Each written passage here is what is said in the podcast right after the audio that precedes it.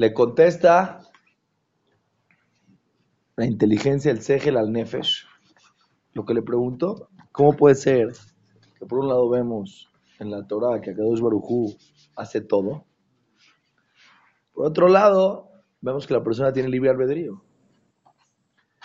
Pregunta, ¿estamos en manos de Akadosh Barujú o estamos en nuestras manos? No entiendo cómo me dan castigo y pago. Si todo lo hace Akadosh Barujú, entonces no me pueden dar pago. Si no lo hace Akadosh Barujú, lo hago yo, entonces ¿por qué me dicen tanto? Confía que todo es de Hashem. todo es de Hashem, yo lo hice, yo quise, yo me equivoqué. Escuchen la contestación que le contesta la inteligencia al Nefesh. Dice, ¿tú tienes pregunta de los Pesukim? Yo tengo una pregunta de la vida, no de los Pesukim de la Torah. muchas veces la persona intenta hacer algo y lo logra. Sale de Foal, en la realidad, lo que quiso hacer, lo hace. Muchas veces la persona quiere hacer algo, no lo puede hacer. No le sale.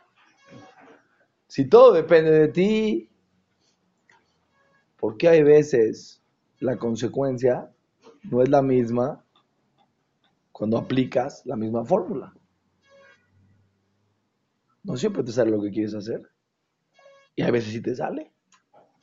Entonces tú ves que muchas veces a Kadosh Barujú te deja llevar a cabo tus pensamientos, llevar a cabo lo que quieres hacer. Y a veces a Kadosh Barujú no te deja.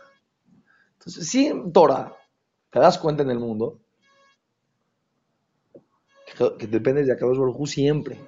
Sin duda dependes de Akadosh Barujú. Estás atado a Akadosh Barujú. Y de él dependes absoluto. No porque alguna vez te salió, quiere decir que dependes de ti. ¿Cuál es la prueba? Que a veces no te sale. Si es un patrón y el patrón se repite constantemente y no hay ningún margen de error en el patrón, entonces tú puedes creer que eres tú. Porque mira, A más B, C. Pero hay veces hago esto y el resultado es diferente por ciertas razones externas que no me dejan llevar a cabo lo que quiero hacer. Lo mismo cuando la persona ve, escucha,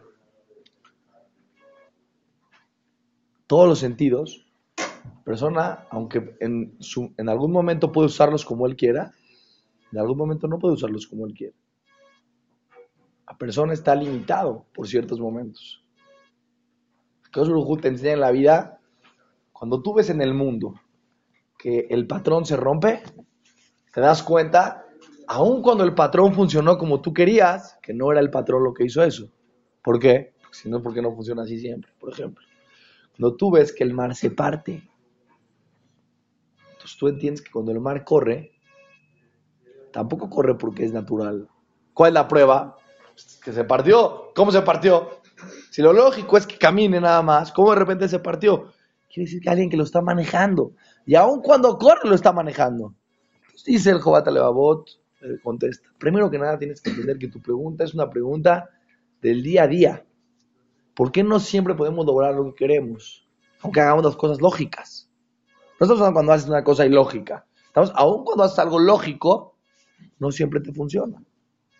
¿Por qué? Cuando Akadosh Baruj quiere, las cosas funcionan.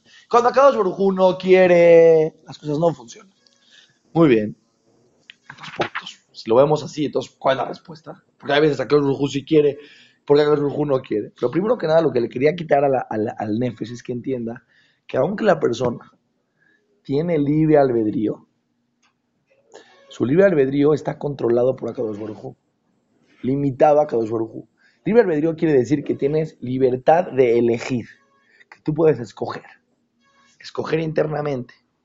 Si eso lo vas a llevar a cabo o no lo vas a llevar a cabo, ¿de quién depende? Por eso dice la Gemara algo impresionante. Una persona que pensó hacer una mitzvah y no la hizo, no lo dejó hacer, no se lo dejaron hacer la mitzvah, va a tener pago como si la hizo. ¿Por qué? Porque pensó hacer la mitzvah. Cuando te has escrito en el Zohar que cuando la persona piensa hacer una mitzvah, piensa, ya hay una luz que lo rodea, una luz de Kedusha muy fuerte, que esa luz Esa es ya es una parte del pago de la mamá. Solamente pensar. Pensaste que vas a darte de acá. Pensaste que vas a ayudar a una persona. Pensaste que vas a ir a estudiar Torah. Y vas en camino a estudiar Torah, de repente no sabes, le poncha la llanta. No tuvo dejó de acabar la mitzvah. Por alguna razón, acaso no quiso. No lo dejó hacer lo que él quiso. Y hay otro día que él dice, voy a estudiar Torah y va. No importa. Aun cuando él no pudo, va a tener pago por lo que pensó. Tu libre albedrío está en lo que tú piensas. En lo que tú haces, depende de Akash Si Akash te dejó hacer la mitzvah, igual vas a tener pago por la mitzvah. Pero el libre albedrío principal está en donde tú escoges, no en lo que tú haces. Ahora, ¿cómo funciona realmente? ¿Cuáles son las reglas claras? ¿Cuáles son las la exactitud que hay para entender hasta dónde Akadosh me deja a mí, hasta dónde Akadosh es todo él? Si hay tres opiniones en los Ujamim. De hecho, cuatro opiniones. Una opinión sostiene que todo lo que la persona hace, Akadosh lo deja en su mano. Aunque Akadosh tiene el control, aunque eso, eso no hay que perderlo de vista. Aún para los que sostienen que tienes libre albedrío y que tú puedes decidir, es porque Akadosh te deja decidir. No es porque tú tienes una fuerza y puedes usar esa fuerza aún en contra de Akadosh Baruj No, es como si tú llegas a un restaurante, de repente llegan y te sirven una comida, el dueño del restaurante, su comida, es su restaurante, es su local, en cualquier momento te puede quitar el plato. Te lo estás comiendo, yo decidí, no, no, yo te estoy dejando. En el momento que yo decida que se cierre el restaurante, se cierra el restaurante, toda la mitad del bocado, no me interesa. Entonces tengo el albedrío de comer, tienes el albedrío de comer todo el tiempo que yo no quiera que dejes de comer. En el segundo que yo quiera que dejes de comer, se acabó. No porque te doy libre albedrío en este momento de comer quiere decir que tú tienes toda la fuerza de hacer lo que se te antoje. Eso no hay que perderlo de vista nunca. Aún para los que sostienen que tú tienes libre albedrío, tu libre albedrío está controlado por Akadosh Baruj en el aspecto que él te deja. Decidió dejarte que las cosas funcionen según como tú estás decidiendo. Ok, es una posibilidad. Akadosh no te obliga a hacer absolutamente nada. Todo lo que haces en la vida, todo depende de ti. Solamente Akadosh te deja. Segunda opinión, no. Todo lo que pasa en el mundo depende de Akadosh Baruj te pone pensamientos, te lleva, te trae, te, todo, todo es Akadosh Baruj Ah, entonces, ¿cómo hay pago? ¿Y cómo hay castigos y todo es Akadosh Baruj No, no lo entendemos. No podemos, así como hay muchas cosas que no entendemos, tampoco esto no entendemos. Tercera opinión, que es la opinión principal, es, aunque todo depende de Akadosh Baruj y Akadosh Baruj te guía en la vida para que todo lo que pase alrededor de ti lo maneja Hashem. Pero si tú eres bueno o no eres bueno, depende de ti, como dice la Gemara, Akol minashamayim, chutz meirat Todo es del cielo, menos el temor y el respeto a Hashem. Tú, dentro de ti, Akadosh Baruj no te obliga ni te inclina para que seas tzadik o para que seas rasha. Si tú escoges en la vida ser tzadik, vas a ser tzadik al 100 por mil. Si tú escoges en la vida no ser tzadik, mismo tú escogiste. Todo lo demás que no es ni ser tzadik ni ser rasha, no depende de ti. No depende de ti. Ya lo explicamos esto una vez. Un hidush impresionante es el Jobat Levavot que la intención que no depende de ti es que no depende de ti físicamente, espiritualmente sí. Ojo, ¿qué quiere decir? Una persona, si él está del cielo decretaron que lo bueno para él, es que gane tanto dinero, aunque se suba, aunque se suba a la montaña, no va a ser un peso más. Ni un peso más. Si acaso su juego decretó, decretó, se acabó. No hay. Pero si la persona sube en otro nivel espiritual, puede ser que en el Shamaim tenga privilegios, tenga Zehuyot, que cambien sus decretos. Entonces, No, físicamente no puedes cambiar. Estamos hablando físicamente. Ahora, espiritualmente, en cosas de mitzvot, no hay decretos. Se la llamará que un ángel lleva la tripa, la gotita de zera que se va a meter en el óvulo, lo lleva antes con Hashem y le dice, ¿este qué va a ser? Alto, chaparro, rico, pobre. ¿Dónde va a vivir?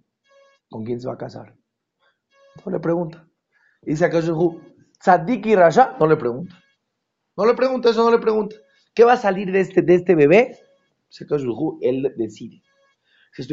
Por eso tienes pago y por eso tienes castigo.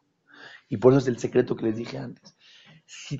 Ah, pero hay veces vemos que aún ni siquiera, dos cosas vemos. Una vemos que a los ajam dicen que hay que pedir tefila para que pueda ser tzadik. En la tefila, ¿qué decimos Hashem? Baruch Hashem, Joser Bichubá. ¿Qué es Joser Bichubá? Ayúdame a hacerte Shubá, que ayúdame, eso depende de ti. Que ayúdame, eso depende de ti. Hashem, ayúdame, que estudie Torah, que pueda hacer mitzvot, que me pueda acercar a ti, que tenga inspiración, que tenga una... Ayúdame, que ayúdame, eso es tú, eso, es, eso te lo dejo a ti, eso es tu libre albedrío, por eso vas a tener pago y vas a tener castigo. ¿Sí? Y otra cosa vemos, que a veces quiero hacer una mitzvah y no puedo. No llego, no la puedo hacer, no la puedo lograr. En el camino se me impide. Y hay veces otras mitzvot las quiero hacer, las hago en un minuto. ¿Por qué? Si eso depende de mí, déjame a mí, las mitzvot déjamelas a mí. El trabajo, que las cosas no funcionan, o en otras cosas en la vida, que las cosas no funcionan justo como yo pienso, y a veces sin funcionar, entiendo. Hay alguien que controla en el Shamay, que tiene todo calculado, que sabe justo lo que es bueno para mí. Pero en cosas de mitzvot, ¿por qué no me dejan? Pues eso explica el Jobat Alevaut, en Shorabitajon, lo estudiamos con el simple hecho que tú escojas hacer una mitzvah, ya tienes pago. Tener el privilegio de completar la mitzvah, eso dependía de méritos de la persona. No a todos en el Shamaim, por eso les voy a contar más impresionante. Había una vez un rey malo que sabía cuánto valía la tzedakah. Sabía que la tzedakah era un zehut impresionante. Y del cielo recibía mucha ayuda del cielo porque daba mucha tzedaka. Pero realmente se portaba mal, pero tenía méritos. Entonces en el cielo, como son honestos y son rectos, los méritos que tenía los podía usar. Entonces había circunstancias que tenía éxito en lo que hacía, aunque era un rey malo. Vino el otro, el Naví, el profeta, ¿qué le pidió a Hashem? Que este rey, que no de tzedaka no puedo pedir tefila. ¿Por qué no puedo pedir tefila? Pues porque eso depende de él. Si él quiere darse de acá, va a dar, aunque yo no quiera. Pero te pido a Hashem que no le des el privilegio que llegue la acá a manos de gente que realmente lo necesita. Que le llegue la acá a gente mala. ¿Para qué? Para que su mérito se disminuya. ¿Qué le pedimos a Kosh Cuando nosotros pedimos tefilá, Hashem, más que yo haga teshuva, que me acerque a ti, no le pedimos que Hashem te meta dentro de ti la decisión y que tu libre albedrío dependa de Hashem y que ahora de repente, de repente un día te pares en la cama y de repente, ¿qué hacer ¿Qué hacer ¿Qué hacer? No, no. Seguro hay una ayuda del cielo que la persona se, mantenga en su nivel espiritual, pero que tú decidas depende de ti. Lo que sí necesitas ayuda del cielo es para que puedas lograr terminar las mitzvot. Para que Akash te ayude a acercarte a él después de tu decisión. No todos los que deciden acercarse a Kadosh Barujú tienen el mérito de acercarse. Aunque le pago van a tener por tomar la decisión de querer acercarse, pero dejarlos llegar a un nivel espiritual alto, se necesitan de Juyot. Escuchen esto impresionante. Te ha escrito que Miriam era, era profetisa. Entonces ella veía, veía cosas, ¿no? Entonces cuando nació Moshe, ¿qué pasó con Moshe Rabeno? pusieron en el río, porque lo iban a matar, lo escondieron en el río. ¿Quién siguió a, a Moshe Rabbeinu para ver qué pasaba con él? Miriam. Miriam. Pregunta el Rab de Ponovich, no entiendo. ¿Para qué Miriam lo siguió? Ella era profetisa. Podía ver qué iba a pasar con Moshe Rabbeinu. No sabía que a final de cuentas iba a llegar al palacio, que se iba a salvar. Ya, ¿para qué vas? Tú ves, tú ves, ¿no? ¿Para qué vas? Contesta el Rab de Bonovich. Ella en su profecía podía ver qué iba a suceder con Moshe Rabeno, pero no podía ver quién iba a tener el privilegio de salvar a Moshe Rabeno. Porque eso depende del libre albedrío. El libre albedrío de las personas no lo pueden ver los profetas. Si yo en el momento voy a decidir salvar o no voy a decidir salvar. Que él iba a estar bien, ya lo podía ver que iba a estar bien. ¿Para qué fue? Para, ver quién tenía el privilegio de tener el zehut de esa mitzvah. La, la, la, hija de Paró, bajó al río. ¿Y qué pasó? De repente vio a un niño, vio que era algo especial, y estiró la mano. ¿Qué le pasó a su mano? Se estiró varios metros. ¿Para qué estiras la mano si no vas a llegar? Yo, desde la Torah, hago mi esfuerzo. Yo quiero esta mitzvah. ¿Sacó me va a dar el privilegio de llegar a esta mitzvah o no? Depende de Pero la, libre albedrío de quién depende? Depende de mí. Esa es la, la shita intermedia, la shita principal. Todo, y eso es, eso la verdad nos, nos, cuesta, mucho trabajo entender este tema, es un tema muy profundo. Pues la persona tendría claro que todo lo que no depende con ir a Chamaim, con mitzvot, no depende de mí. Ya decíamos bitajón y ahí alargamos cómo la persona tiene que hacer esfuerzo, cuál es el esfuerzo que la persona tiene que hacer. El punto aquí es, no depende de ti. La persona se culpa él mismo. Hice mal, me fue mal, escogí mal. Tú tienes que escoger, tú, acá quiere que escojas con tu inteligencia. Más que con tu inteligencia no puedes escoger. Acá no va a llegar a la persona y va a decir, ¿por qué vendiste tela de color blanco y no trajiste tela de color verde. Pensé que la tela de color blanco era buena. Pensé en ese momento de segundo en el mercado, pensé que era bueno. Nadie te va a reclamar esas tonterías en el Shabbat, no te va a reclamar. Porque eso no, eso no es turbio albedrío. te metió en la cabeza el blanco y te metió en la cabeza el verde, te metió en la cabeza que vayas un día por acá y te metió en la cabeza que vayas un día por allá. No hay, eso depende de acá ¿De qué depende de ti? Si quieres ser tzadik o no quieres ser tzadik. Pero acaba diciendo el Jobat la y con esto quiero terminar algo impresionante. Escuchen bien. Esto es impresionante lo que les voy a decir hoy. Vale millones de dólares. Pongan atención. Es el Jobat Levavot. Yo sostengo que la mejor opinión en el tema, ¿qué depende de ti y qué depende de Hashem? Es, dice el Jobat que no entendemos. No entendemos. Esa es la mejor opción. Dice, ¿por qué es la mejor opción? Te voy a explicar. son cosas muy delicadas. Te hago una pregunta, dice el Juan. En la Torah está escrito que tú tienes que tener emuna en Akadosh Baruj y que todo depende de Akadosh Baruj Sí. En la, en Torah está escrito que tú tienes que hacer tu esfuerzo al máximo, tienes que ser lo más allí que puedas, hacer las cosas todo de la mejor manera posible. Sí, las dos cosas están escritas en la Torah. Uno, que dependes de Hashem al 100%, y otra, que tienes una obligación de llegar a tu máximo. De ser lo más sadí que puedas y, trabajar de la mejor manera posible en tu vida. Lo más lógico. no voy a meter en las especificaciones de Bitajón, hay que escuchar el disco de Bitajón. ¿Cuánto hay que trabajar? ¿Cuántas horas? ¿Cuánto se considera que ya cumplí? ¿Cuánto se considera que no cumplí? Etcétera, etcétera.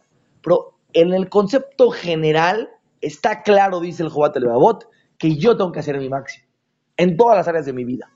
En Shalom Bait, en educar a mis hijos, en trabajar, en Bernadable Javeró, todo está claro que la Torah me obliga a mí, y no nada más la Torah, el sentido común de los seres humanos, te obliga a hacer lo mejor que puedas en esta vida. De desarrollarte emocional e intelectualmente de la mejor manera posible que tengas con tus capacidades. Y por otro lado, en la Torah está escrito que la persona tiene que estar apegado a Hashem y saber que depende de Boreolam en todo lo que hace es el Y está escrito en la Torah que tenemos pago por las cosas buenas que hacemos y tenemos castigo por las cosas no buenas que hacemos. Y que yo la amaba. Esos conceptos están claros. Te hago una pregunta. Si la Hashem no te reveló, ¿dónde está la línea? Y justo la profundidad de este concepto, hasta dónde es turbio albedrío y hasta dónde acá mete la mano. ¿Sabes por qué no te lo dijo? Porque no lo necesitabas saber, porque no te hace ninguna diferencia en la vida. Una persona, viene tu hijo chiquito y te dice, papá, ¿me sirves un vaso de leche? Sí, toma tu vaso de leche. ¿Puedes explicar, por favor, cuál es la, todos los nutrientes que tiene la leche? Y me puedes explicar, quiero entender como un, una persona que estudia todos los elementos, todas las bacterias y todas las enzimas y todo lo que contiene la leche al 100% y quiero saber en esta leche los porcentajes claros y exactos. ¿Cuánto porcentaje hay de enzimas? Y Si me llama mi corazón de mi vida, escúchame bien. Si yo te explico todo eso, ¿qué? No, nada. Nada más. Por saber. Seguro, claro. Vas a ser más culto, vas a ser si supiéramos todo esto, dice el Jobat claro, tendrías un nivel de entendimiento más profundo de la creación, seguro. Si, si a Kadosh Baruj no te lo enseñó, ¿por qué no te hace diferencia en tu misión? ¿Por qué la Torah empieza con la Bet de Bereshit? Para decir todo lo que está antes de la creación, ni indagues, porque no vas a entender. ¿Y por qué no voy a entender? Dice Rabdón ¿sabes por qué no vas a entender? Porque no lo necesitas entender no te hace ninguna diferencia. Y esto es un secreto impresionante. Todo lo que Kadosh nos reveló en la Torah, cómo se creó la creación del mundo, los seis días de la creación, qué pasó con Noah. La Torah podía haber empezado desde Moshe Rabenu. Baja la Torah Hashem y dice, señores, a partir de hoy empiezan las 613 mitzvot. ¿Qué acaso te cuenta cuentos? Te cuenta historias el mundo de la creación, Adam Arishon pecó, se comió el fruto prohibido, lo corrieron, el diluvio, la torre de Babel. ¿Qué pasa aquí, papá? ¿Qué me cuentas historias? Dice la Torah, dice, dice la no son historias, son enseñanzas. La Torah es la son Orah. ¿Qué es Torah? Orah, enseñanza. Cada pasuk de la Torah que está escrito, te lo están enseñando porque te va, algo puedes aprender para tu vida y es imprescindible para tu crecimiento en este mundo. No es una historia, no es un cuentito. ¿Acaso uno quería que sepas qué pasó antes de que tú nazcas? Te lo enseñó para que cuando lo estudies, aprendas. Si acaso no te enseñó en la Torah cómo creó el universo, ¿por qué no nos puso a llamar en la Torah cuándo hizo a Mercurio y cuándo hizo al Sol y cuándo hizo a Venus y justo cómo fue la creación de la, del universo y qué pasó antes de la creación de la Tierra? ¿Sabes por qué no te lo puso? no es necesario para tu crecimiento personal. Pero jajam, a lo mejor yo hubiera tenido un entendimiento profundo en inteligencia y hubiera sido un... Está bien, a lo mejor, pero no lo necesitas.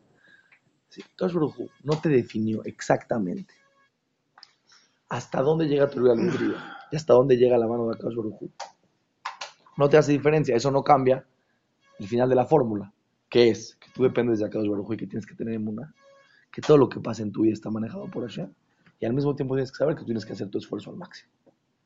Tienes que hacerlo. ¿Qué más te da? E, ¿Vas a dejar de hacer tu esfuerzo al máximo? ¿Vas a dejar de estudiar Torah? Si ahorita te explico yo algo y te enseño la profundidad del tema, ¿vas a dejar de hacer algo? No puedes. Estás obligado a hacer tu máximo. Entonces, ¿qué más te da? Dice el Joatarabot, este es el secreto, les quiero decir que vale millones. Dice el Joatarabot. De aquí aprendemos que lo que la persona a Kadosh Barujú no le dio es por su bien, porque no lo necesita. No nada más lo que no te dio en entendimiento, también lo que no te dio en material, en físico. Si a Kadosh Barujú no te dio algo en la vida, no pienses que se equivocó. Quiere decir que tú no lo necesitas. Dice la Torah que cuando se enfrentó Esau con Jacob, vino, Jacob le mandó regalos a Esau. Entonces vino Esau, era millonario. ¿Qué le dijo a Jacob? Le dijo a Jacob, la verdad, gracias por tus regalos, hermano, pero no los necesito. Gracias. Ya, soy millonario, le dijo. Tengo mucho. Agarró Jacob que le contestó, llévatelos por favor, yo tengo todo. No, pequeñito diferencia. Tengo mucho, tengo todo. Pero les voy a revelar un secreto. Todos entendemos que cuando Jacob vino dijo tengo todo, la intención es la siguiente. Tú, Esau, que estás metido en el mundo material, nunca te llenas. Entonces, para ti, máximo puedes decir tengo mucho, pero nunca puedes decir tengo todo. la persona que quiere este mundo nunca se llena. Persona que persigue el dinero nunca se va a llenar. En la vida nunca se va a llenar. Entonces, por eso ya Esau que dijo, tengo mucho. Pero Esau que lo principal, eh, pero Jacob que lo principal era el Olama va, en relación a este mundo que solo necesitaba para crecer espiritualmente, para él tenía todo lo que necesitaba. Así es lo que nosotros estamos acostumbrados a entender. Escuchen lo que dice Rabdon Seiga. Dice, no, escuchen, escuchen el chat. No es de que Jacob vino, siempre tuvo todo. No, muchas veces le faltó. Faltaron muchas El que estudia la Torah se da cuenta que la vida de Jacob vino. Hubo circunstancias donde tenía muchas, muchos faltantes en muchas circunstancias. Cruzó el este, de repente le robaron todo, vino su sobrino y le robó todo, lo dejó sin nada. Llegó a casa de, de Labán, tuvo que trabajar siete años, luego le robaron, le quitaron, le hicieron trampas. No, tengo todo. ¿Qué tienes todo? No estás siendo una persona que realmente tiene todo lo material en este mundo, pero no es tan ambicioso y tiene agradecimiento a Shem que puede entonces entender que lo que tiene es como si tuviera todo. No. Esa persona, si eres un rico millonario te dice, tengo todo. Oye, te felicito. Oye, la verdad es que hay otros que la verdad son muy ambiciosos y aunque tienen todo lo que tú tienes, quieren más. Ese no era Jacob Abino, no, no. Jacob Abino una persona que sufrió, que pasó en su vida situaciones de falta, pasó en su vida pruebas. Entonces, ¿cuál es, cuál es la explicación que tengo todo? Dijo Jacob Abino, todo lo que Akadosh Baruj en este mundo no me dio. Es por mi bien, para que yo pueda crecer espiritualmente es parte de mi misión en este mundo. Así como Akadosh Baruj no me enseñó, no me dio la información que hay antes del mundo, y cómo no me dio la información de entender justo cómo funciona el libre albedrío, y cómo funciona que Akadosh Baruj todo maneja el mundo, y no me dio eso. ¿Por qué no me lo dio? Porque no lo necesito, porque no es parte de mi crecimiento. Entonces todo lo que Akadosh Baruj no me dio en mi vida es para mi bien, porque no lo necesito. Entonces tengo todo. Entonces siempre tengo todo. Entonces no existe nunca en la vida una circunstancia la que persona no tenga todo. La persona entiende que todo lo que no tiene es parte de su crecimiento, y no es una equivocación, no es que acaso se le chispoteó en el cielo y no te llegó lo que te tenía que llegar. No, acaso nos tenía que haber enseñado cómo funciona el libre no nos enseñó. China, ¿ahora qué vamos a hacer? ¿Quién podrá defendernos? No, no es así. Acaso no te lo dio porque no es bueno que lo sepas para tu crecimiento personal. Así como esa información no te la dio, hay muchas cosas en la vida que no te da. ¿Y sabes por qué no te las da? Porque no son buenas para tu crecimiento. Entonces, Jacob vino que entendía este concepto. Siempre que le preguntaban, ¿qué decía? Tengo todo. Siempre tengo todo. Porque tengo todo lo que necesito para crecer. Porque si me hubieran dado algo más, ya no tendría todo. Ya tendría un faltante. Hay veces tener algo es no tener.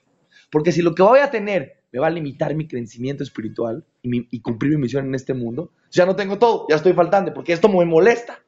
Pero si esto no me lo dieron, es porque acá justo sintió que esto no es bueno para mí.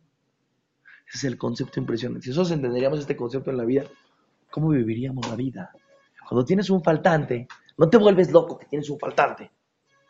Baruj quiere así. ¿Por qué Baruj quiere así? ¿Qué me importa por qué quiere así? En este momento me quiere probar. En este momento quiere que tenga una situación.